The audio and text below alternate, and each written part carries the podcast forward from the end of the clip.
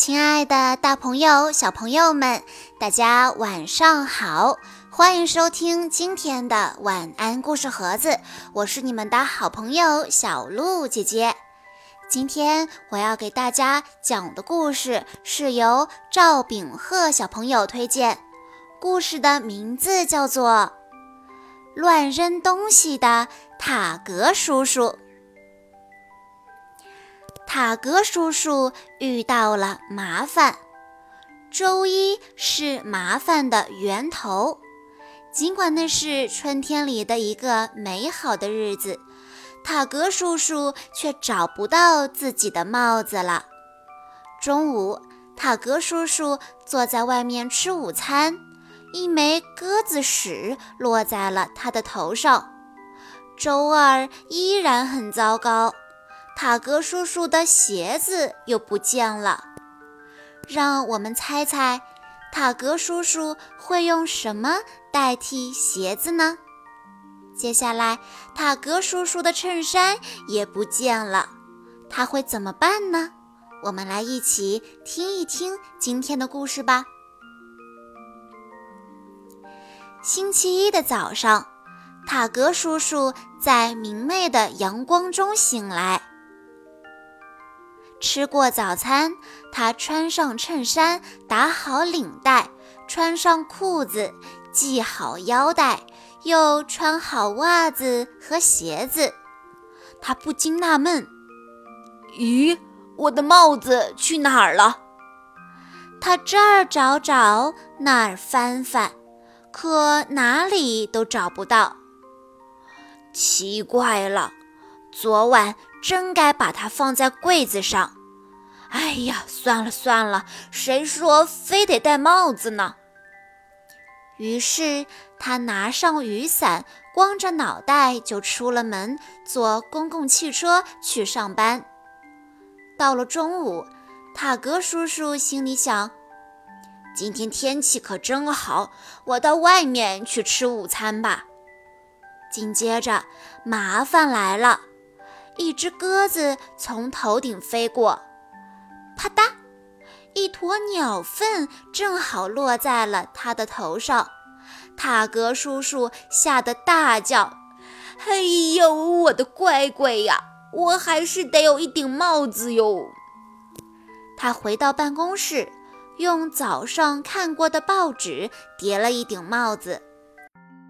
他把报纸帽戴在头上，又系了根绳子，还不赖嘛！他得意洋洋地说道。下班以后，他就戴着报纸帽坐公共汽车回家了。星期二的早上，塔格叔叔穿上衬衫，打好领带，穿上裤子，系好腰带。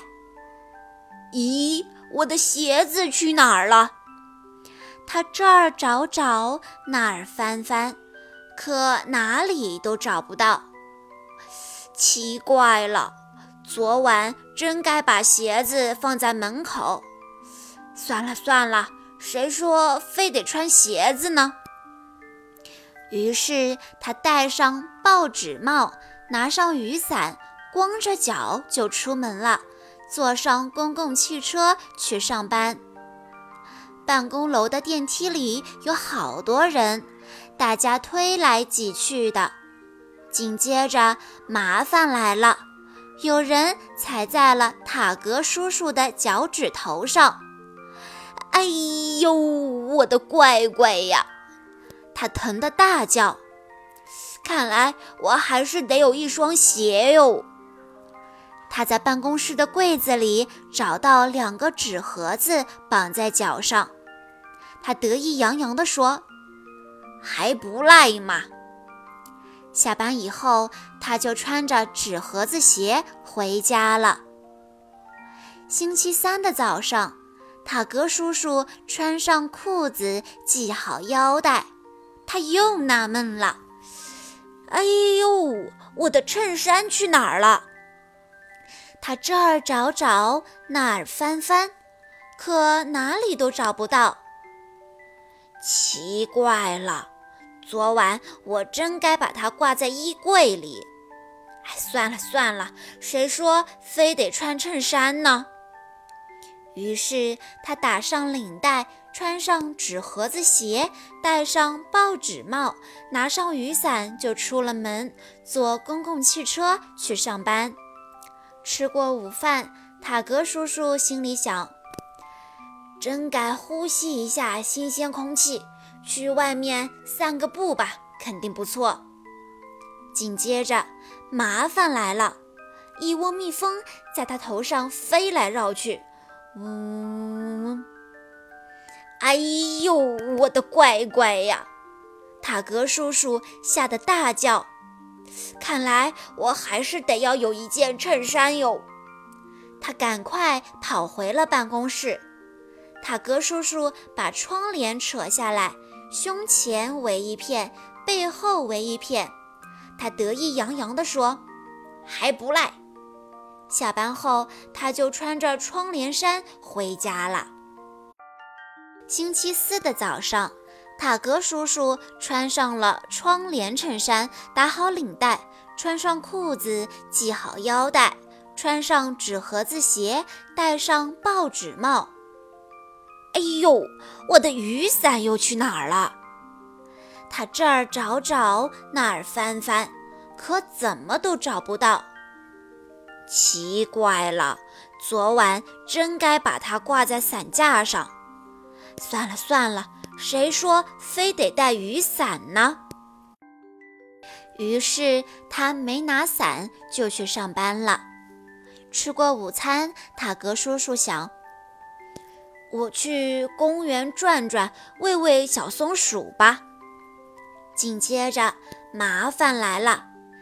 啪啪啪下起了小雨，塔格叔叔听见雨点打在自己的报纸帽上，他的裤子和窗帘衬衫都湿了，凉飕飕的。他的纸盒子鞋也进水了。哎呦，我的乖乖呀，我还是得有一把雨伞哟！他连忙跑回了办公室。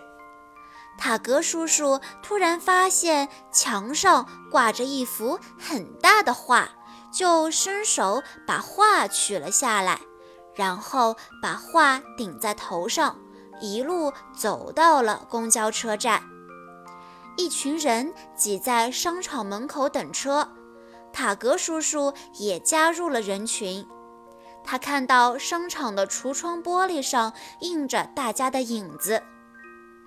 他心里偷笑：“哎呦，看那个人好傻哦！”